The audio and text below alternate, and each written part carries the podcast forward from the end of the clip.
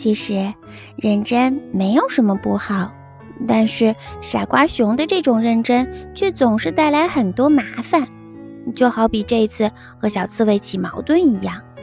不过现在好啦，小刺猬寄来了道歉信，傻瓜熊把树叶别在口袋上，哼着歌去小刺猬家。风在远远的地方看着傻瓜熊。看着他拿出自己写的信，出了家门。傻瓜熊看到我的信了，他一定是带着信去告诉大家我来啦。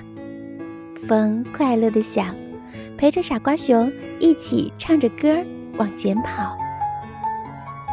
早上，小刺猬开门的时候，发现门缝里夹着一片花瓣。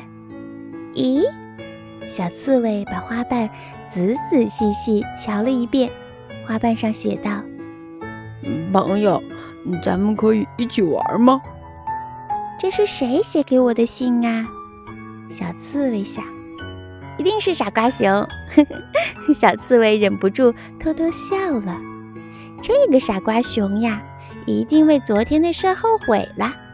其实，小刺猬根本没有生气，他知道。傻瓜熊的那股认真，那一颗颗的野果子，小刺猬也没有吃，而是回来做了一锅水果饼，等着今天去和傻瓜熊一起分享呢。没想到傻瓜熊先寄来了道歉信啦！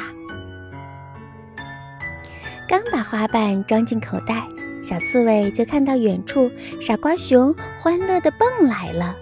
忙高兴地向他挥挥手。哎呀，小刺猬在叫我呢！傻瓜熊背后的风看到了小刺猬挥手，还以为小刺猬是在叫自己，忙翻个跟头先跑了过来，想要抱抱小刺猬。小刺猬被风抱得直痒痒，不过它一点儿也没恼，笑得可欢了，因为傻瓜熊已经跑过来了。